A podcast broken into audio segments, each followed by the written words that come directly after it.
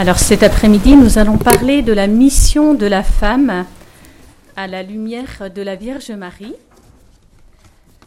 Donc, euh, juste avant de commencer mon, ce que ce que j'ai préparé, avec l'aide de Sœur Rosa, d'ailleurs pas toute seule, euh, je voudrais juste vous dire ce que Jean-Paul II, qui en 1995 avait donné plusieurs audiences sur la femme avec différents thèmes, et entre autres celle du 29 novembre 1995, il a parlé de la vocation de la femme.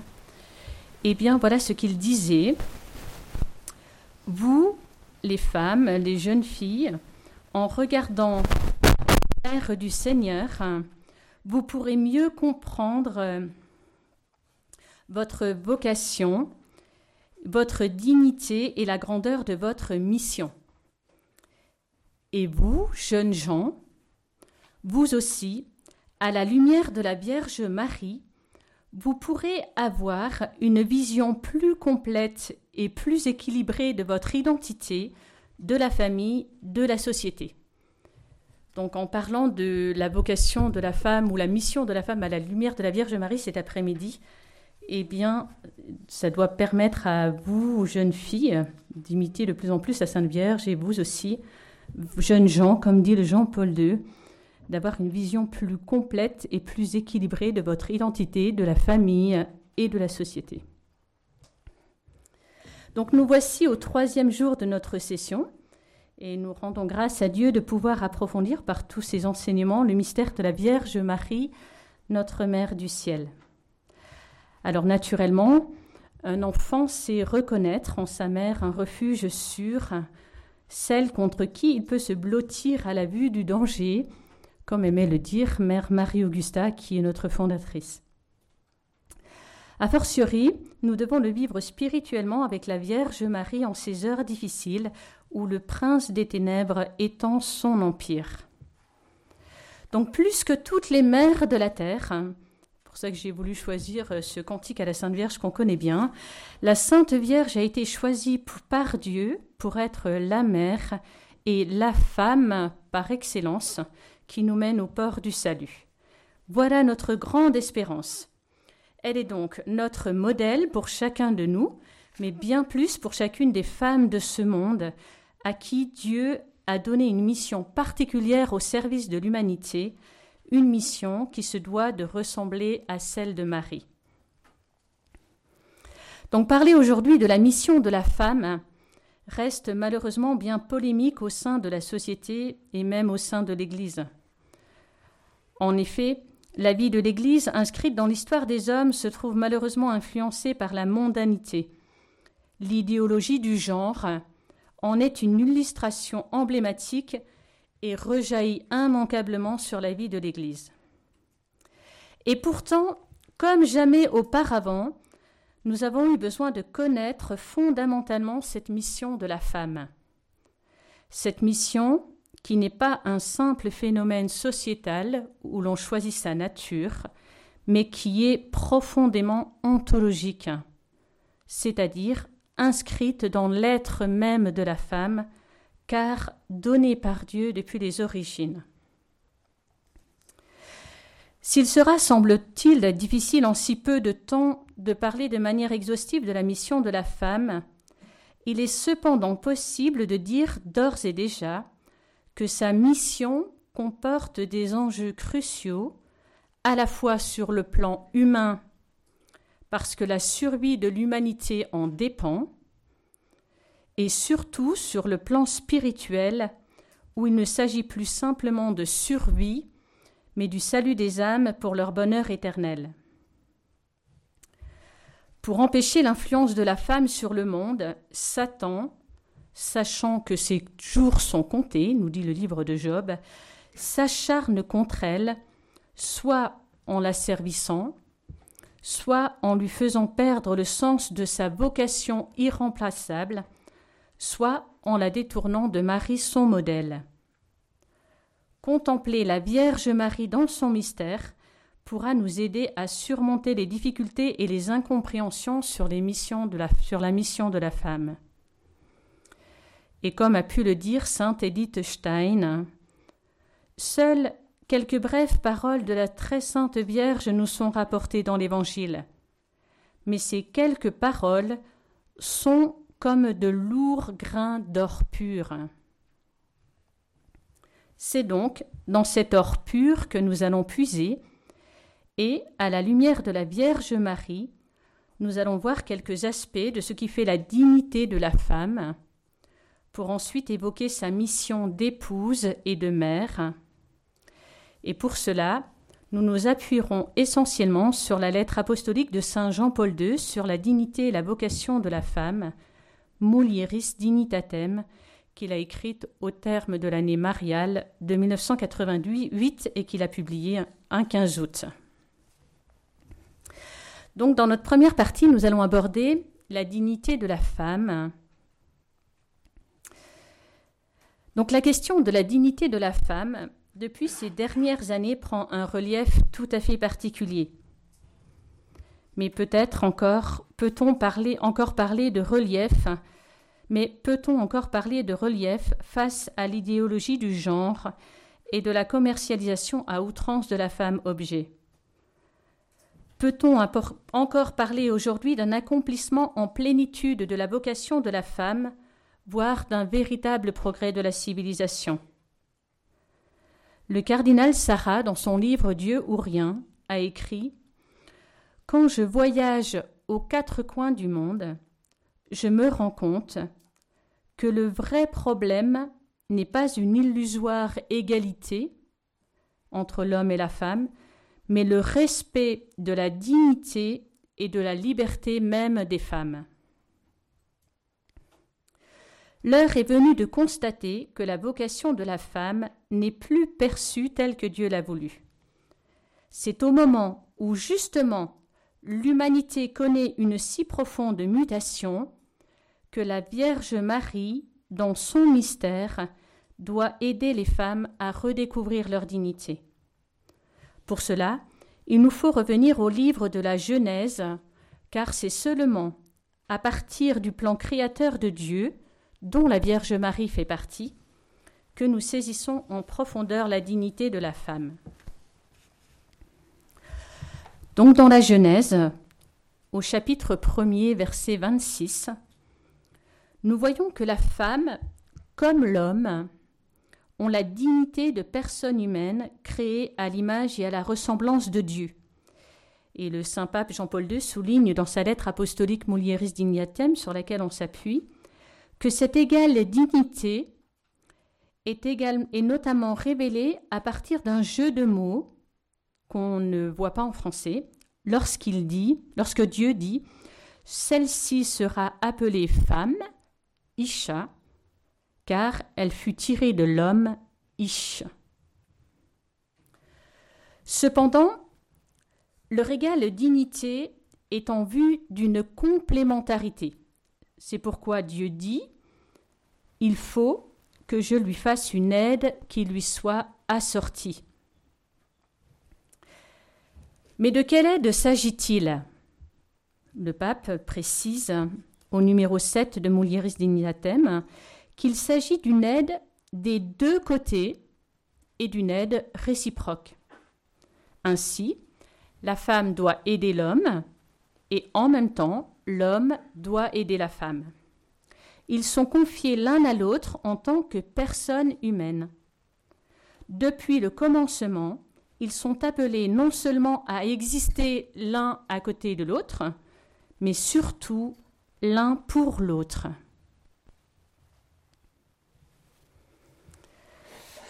En 95, non seulement le pape Jean-Paul II a fait de nombreuses audiences sur la femme, mais il avait écrit une lettre aux femmes. Et au numéro 7, il écrit Lorsque la Genèse parle d'aide, il ne fait pas seulement référence au domaine de l'agir, mais aussi à celui de l'être. Le féminin et le masculin sont entre eux complémentaires, non seulement du point de vue physique et psychologique, mais ontologique, donc dans leur être même. C'est seulement grâce à la dualité du masculin et du féminin que l'homme se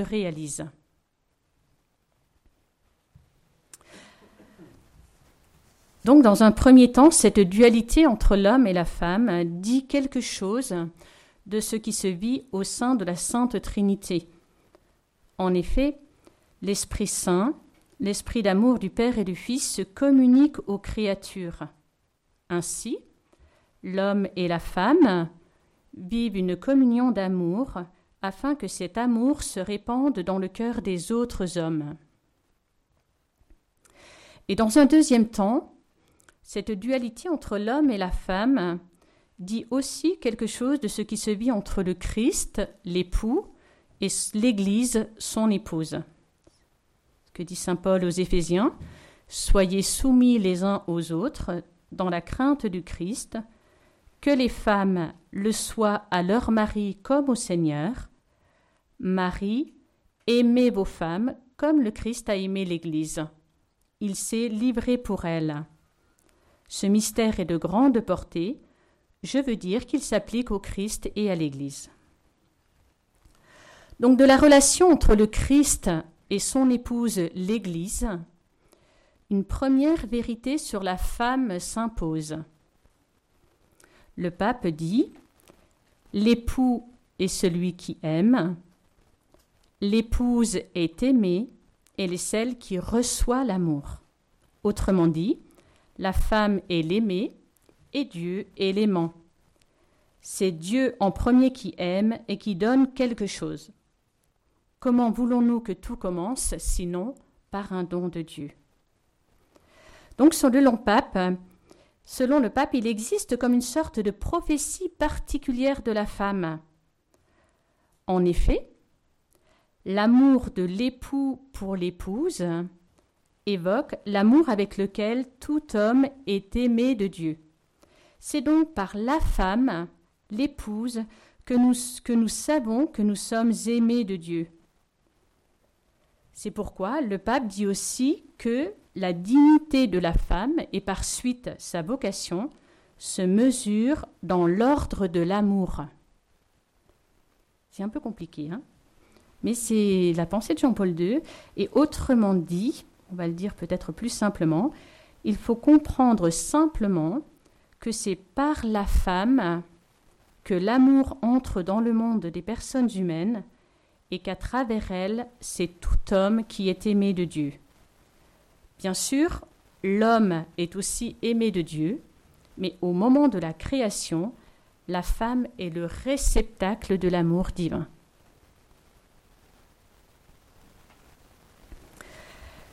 Donc cette vocation à l'amour de la femme trouve bien sûr sa plus haute expression dans la Vierge Marie.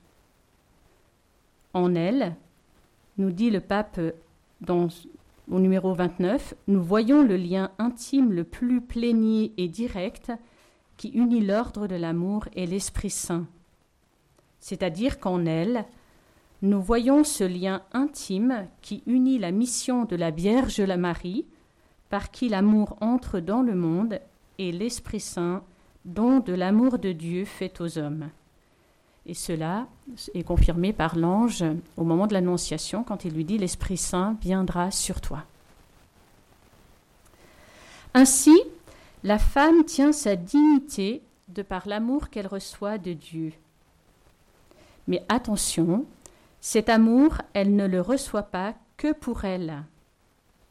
C'est pourquoi le pape dit encore La femme ne peut se trouver elle-même si ce n'est en se donnant aux autres.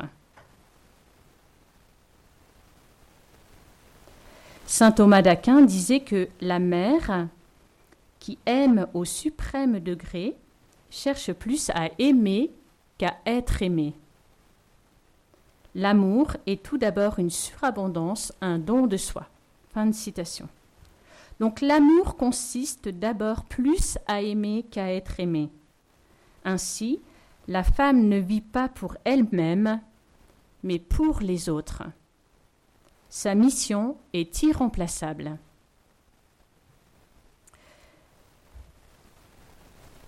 Et tout le monde connaît Zita de Habsbourg. Eh bien, Regina, l'épouse d'Otto, qui était un de ses fils, donnait ce témoignage euh, en parlant de, Sainte Zita. Tous, Nous avons le plus grand besoin de ce centre qu'est la mère, parce qu'elle est à la fois mère et impératrice. Seule, elle possède toutes les pensées, toutes les traditions de la famille impériale, elle est le phare qui nous guide tous, et moi j'en ai plus besoin que les autres à cause du rôle que Dieu m'a assigné comme petite aide d'auto. Maman est irremplaçable. Donc si la dignité de la femme témoigne de l'amour qu'elle reçoit pour aimer à son tour, c'est parce que Dieu lui confie l'être humain d'une manière spécifique. Mais avant d'être mère, la femme est épouse. Donc dans la deuxième partie, nous allons voir la Vierge épouse et la femme. Donc rappelons-nous d'abord les paroles de Saint Paul aux Éphésiens. Voici donc que l'homme quittera son père et sa mère pour s'attacher à sa femme, et les deux ne feront qu'une seule chair. Ce mystère est de grande portée, je veux dire qu'il s'applique au Christ et à l'Église. Jean-Paul II dit qu'ici Saint Paul exprime la vérité sur l'Église comme épouse du Christ. Donc cette vérité sur l'Église a été pleinement vécue par Saint Joseph et la Vierge Marie au sein de leur mariage. En effet, dans l'Évangile, nous savons que Joseph et Marie sont unis par les liens du mariage, que Marie est la mère de Jésus et Joseph, son père putatif, et que, de par la volonté de Dieu, il est le gardien de la sainte famille, donc qu'il détient l'autorité pour veiller sur elle. Nous savons aussi que tous les deux assurent ensemble l'éducation de Jésus, puisque le Fils de Dieu, nous dit l'Évangile, leur était soumis. Mais nous savons que peu de choses sur l'intimité de vie qui existait entre eux. Certainement, parce que l'essentiel de la vie entre Marie et Joseph était caché et que leur union était une union profonde et indivisible des esprits dans l'union des cœurs et des âmes. Une union où l'amour pur l'un pour l'autre était comme une puissance bienfaisante, destinée à se soutenir et à s'élever vers Dieu. Par une action silencieuse et efficace, par une union où l'amour donne la sagesse, ce don de pénétration des cœurs et des âmes, enfin, une union où l'amour rend humble et prédispose au service et à l'obéissance réciproque. Ainsi, à l'image de Marie demeurée vierge et épouse à la fois, dans son intime union avec Joseph, l'Église est vierge et épouse.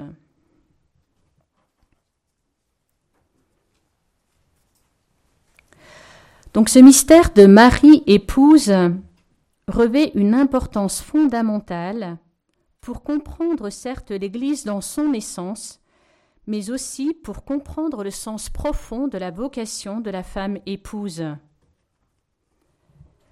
Jean-Paul II, dans sa lettre Mulieris Dignitatem, au numéro 27, explique que l'épouse est unie à l'époux parce qu'elle vit de sa vie, elle est unie à lui parce qu'elle participe à sa triple mission de prêtre, de prophète et de roi.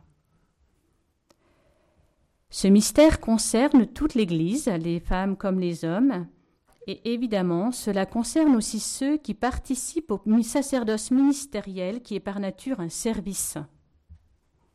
Le sacerdoce ministériel qui est réservé aux hommes. Tous sont appelés à répondre dans le sacerdoce royal qui est universel comme une épouse par le don de leur vie au don ineffable à l'amour du Christ. Dans sa structure hiérarchique, tous les membres de l'Église sont appelés à la sainteté, et la sainteté va dépendre de la réponse de chacun au don total de l'époux. Et le Concile Vatican II, en confirmant l'enseignement de toute la tradition, a rappelé justement, dans la hiérarchie de la sainteté, c'est justement la femme, Marie, qui est fidèle qui est figure de l'Église. Elle nous précède sur la voie de la sainteté. En sa personne, l'Église atteint déjà la perfection qui la fait sans tache ni ride.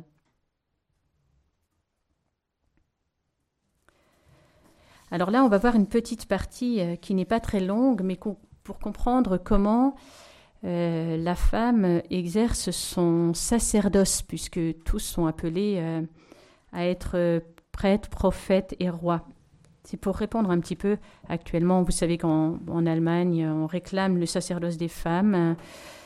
Ça permet de comprendre pourquoi la femme a sa place. Comment doit-elle l'exercer? Donc le pape continue dans sa lettre au numéro 27 en disant Dans l'histoire de l'Église, dès les premiers temps, il y avait aux côtés des hommes de nombreuses femmes pour qui la réponse de l'épouse à l'amour rédempteur de l'époux prenait toute sa force expressive. Nous voyons tout d'abord celle qui avait rencontré personnellement le Christ, qui l'avait suivi, et qui, après son départ, était assidue à la prière, avec les apôtres au Cénacle, jusqu'au jour de la Pentecôte.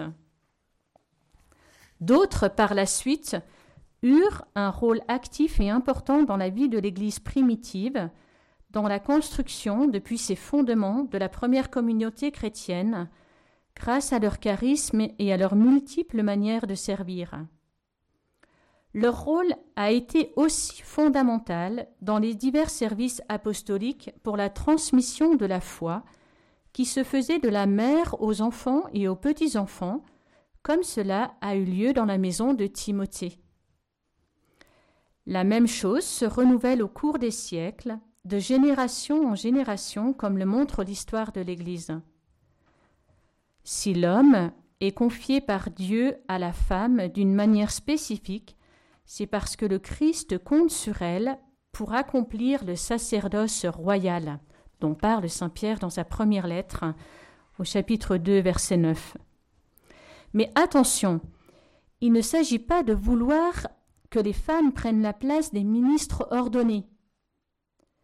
Une juste distinction s'impose pour mieux comprendre en quoi consiste ce sacerdoce royal auquel tous sont appelés, en particulier les femmes. Sur ce point, l'Église est claire.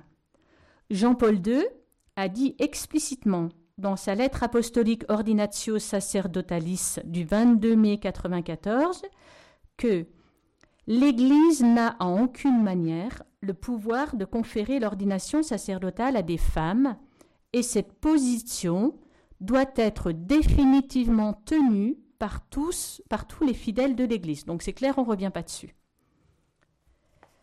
Selon le cardinal Tsara, Contester ce que dit l'Église révèle une méconnaissance de la nature véritable de l'Église. Nous devons apprendre des femmes ce que doit être l'Église. J'ose affirmer que l'Église est fondamentalement féminine, elle ne peut se passer des femmes. Mais pour terminer cette partie, on va citer ce qu'a affirmé la Congrégation pour la doctrine de la foi en 2004.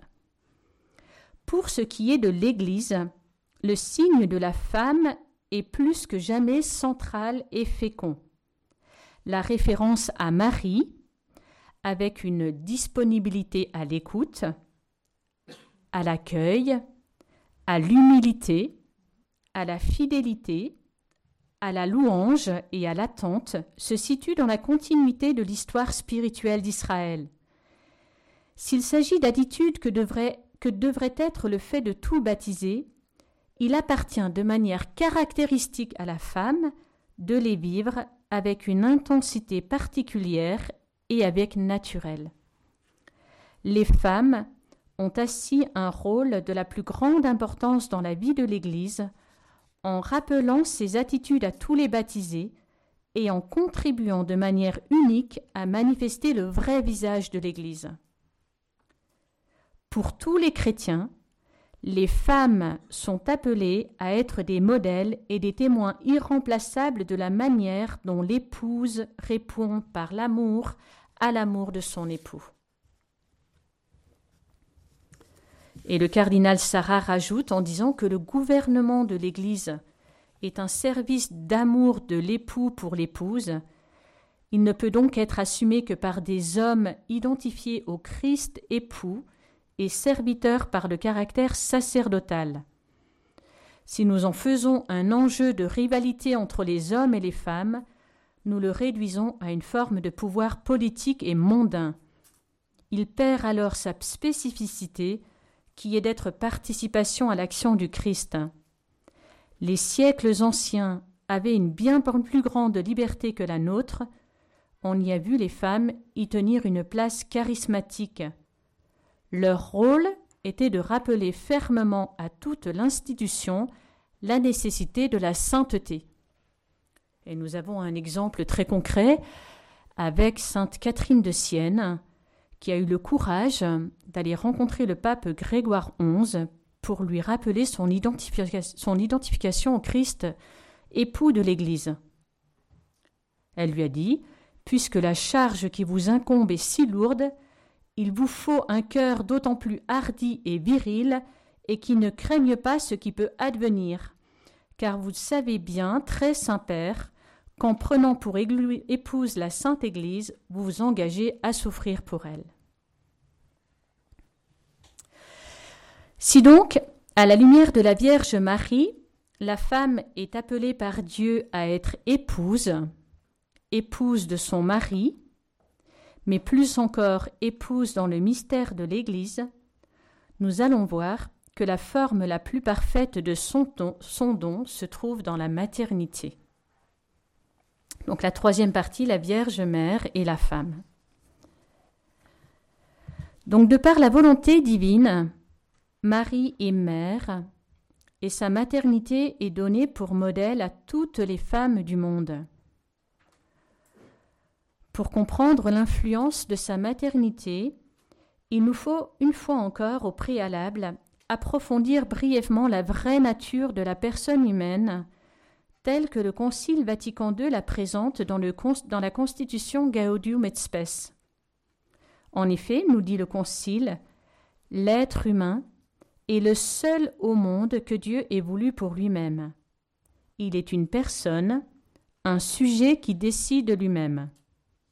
En même temps, l'être humain ne peut pleinement se trouver que par le don désintéressé de lui-même. Il ne s'agit pas seulement d'une pure théorie abstraite, mais il s'agit de mettre en relief la valeur du don de soi, autrement dit de la valeur de la personne, plus précisément la valeur de la femme. Regardons à nouveau le mystère de l'Annonciation. Nous n'avons que peu de paroles de la Vierge Marie.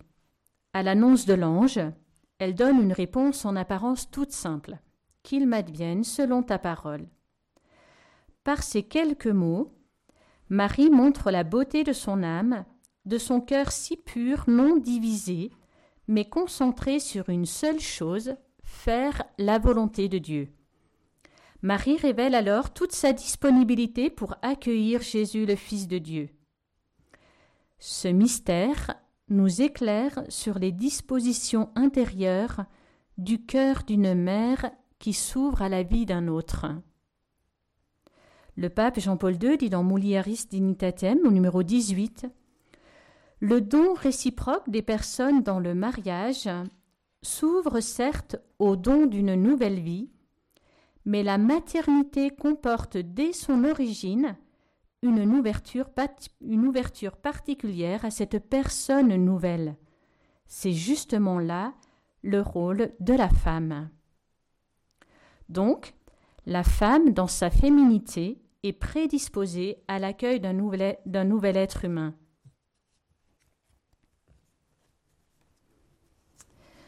Le mystère de la visitation permet d'approfondir plus encore la valeur du don de soi. Parce que Marie est en union avec Jésus qu'elle porte en elle, se produit en même temps une attention toute particulière aux autres, ici envers sa cousine Élisabeth. C'est pourquoi le pape dit encore, dans Mulieris Dignitatem numéro 18, ce genre unique de contact avec le nouvel être humain en gestation crée à son tour une attitude envers l'homme, non seulement envers son propre enfant, mais envers l'homme en général. On admet habituellement que la femme est plus capable que l'homme d'attention à la personne humaine concrète et que la maternité développe encore cette disposition. Ainsi, le don de soi désintéressé de la mère va alors se porter en priorité sur ses enfants qu'elle doit éduquer. Maternité et éducation sont donc intimement liées. La Vierge Marie n'est pas seulement la mère de Jésus au moment de sa naissance, mais bien jusqu'à sa mort et dans l'éternité. Cependant, sur terre, sa maternité s'est développée dans le temps. Jésus, le Fils de Dieu, n'avait pas besoin en soi de recevoir une éducation de la part d'une créature. Mais si Dieu l'a voulu ainsi, c'est pour que Marie, la nouvelle Ève, éduque chacun de nous à travers l'humanité de Jésus. C'est d'ailleurs bien là tout le sens profond de la récitation des mystères du rosaire. Ainsi, en grandissant, Jésus a été formé par elle en toutes choses de la vie quotidienne. Elle lui a appris tout, petit les pratiques de la vie religieuse, lui faisant réciter mot à mot, selon la coutume du temps, les paroles de l'Écriture. Elle devait être confondue d'avoir à lui donner des ordres, mais elle se faisait en se tournant vers l'Esprit Saint qui a présidé à l'éducation de Jésus durant sa vie cachée. À la suite de Marie, la femme est appelée à être mère éducatrice. Jean-Paul II, dans un de ses messages pour le 1er janvier, écrivait La mère a un rôle de tout premier plan dans l'éducation des enfants. Bien évidemment, nous savons qu'elle n'est pas seule et elle exerce cette tâche dans la complémentarité avec le Père.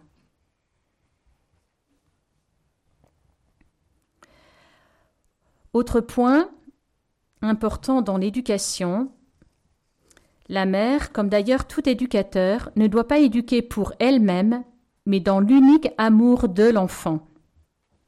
Charles Journet disait Une maman qui aime son enfant par le simple amour naturel est déjà grand et beau, mais peut-être aussi vicié. En effet, il ne faudra pas qu'elle l'aime pour elle-même, mais pour lui. C'est alors un amour de charité qui descend sur l'enfant et qui est incomparable par rapport aux choses de l'ordre naturel. Ainsi, la femme ne sera pas séductrice, c'est-à-dire elle ne conduira pas elle, à elle, mais éducatrice. Et le pape Jean-Paul II continue dans Mulieris Dignitatem numéro 18 qu'il ne faut pas réduire la maternité de la femme à son seul aspect biophysiologique, car une image ainsi réduite irait dans le sens de la conception matérialiste de l'homme et du monde. En effet, la maternité est certes humaine, mais aussi, si ce n'est plus, spirituelle. Mère Marie-Augusta disait souvent à ses filles spirituelles qu'elle devait être mère des âmes, être en vérité, être en toute vérité des mères davantage même que le plus grand nombre des mères. Si la maternité spirituelle correspond pleinement à la mission des consacrés, elle concerne aussi toutes les femmes, qu'elles soient mères ou célibataires. Rappelons-nous de Thérèse de Lisieux avant d'André au Carmel. Nous sommes en 1887 le criminel Pranzini, condamné à mort par la France, ne manifeste ni remords ni demande de pardon. Pour Thérèse, il s'agit de l'empêcher à tout prix de tomber en enfer. À une époque où le catholicisme est fortement imprégné de la crainte du jugement de Dieu, les armes privilégiées de sainte Thérèse sont la prière et une confiance chevillée au corps en la miséricorde du Père. Elle demande à sa sœur Céline de faire dire une messe, et Thérèse raconte Je dis au bon Dieu que j'étais bien sûre qu'il pardonnerait au pauvre malheureux Pranzini, que je le croirais même s'il ne se confessait pas et ne donnait aucune marque de repentir, tant j'avais confiance en la miséricorde infinie de Jésus, mais que je lui demandais seulement un signe de repentir pour ma simple consolation. La prière de Thérèse est exaucée à la lettre. Le lendemain de l'exécution de Pranzini, elle apprend elle apprend dans le journal que le condamné, sans s'être confessé, a soudain saisi le crucifix que lui présentait le prêtre et embrassé par trois fois ses plaies sacrées juste avant de mourir guillotiné. Thérèse de l'Enfant Jésus n'aura alors de cesse de prier pour le salut de pécheurs et parlera de Pranzini comme de son premier enfant. Si la maternité spirituelle concerne tout baptisé, il est un fait que par la structure personnelle de la femme et par sa dimension personnelle du don, elle concerne davantage la femme. Jésus lui-même a montré la supériorité de la maternité spirituelle. Heureuse la mère qui t'a porté dans ses entrailles et qui t'a nourri de son lait, mais heureuse plutôt celle qui entend la parole de Dieu et qui la garde. La maternité spirituelle de Marie correspond à un fiat plein d'amour, c'est-à-dire sa volonté de vouloir ce que Dieu veut, jusqu'au pied de la croix. Ainsi, Marie n'a d'autre but que de vouloir faire de nous d'autres Christ malgré nos misères, et c'est d'ailleurs là toute sa mission maternelle lorsque nous la prions sous le vocable de Notre-Dame des Neiges. Oui, Notre-Dame des Neiges, médiatrice des grâces, forme nos cœurs à ton image et à celle de ton Fils. À la suite de Marie, et unies au Christ Rédempteur, les femmes deviennent alors canal de grâce pour leurs enfants, pour les, époux, pour leur époux, et pour toutes celles qui sont consacrées, pour les personnes qui leur sont confiées et celles du monde entier. Mais cela, bien sûr, ne se fait pas sans peine, pas sans l'acceptation de la croix si petite ou grande soit-elle. Mère Marie-Augusta disait encore à ses filles Mère des âmes inconnues encore que nous devons enfanter douloureusement. En effet, la maternité spirituelle est souvent bien plus crucifiante que la maternité humaine, mais combien plus profonde.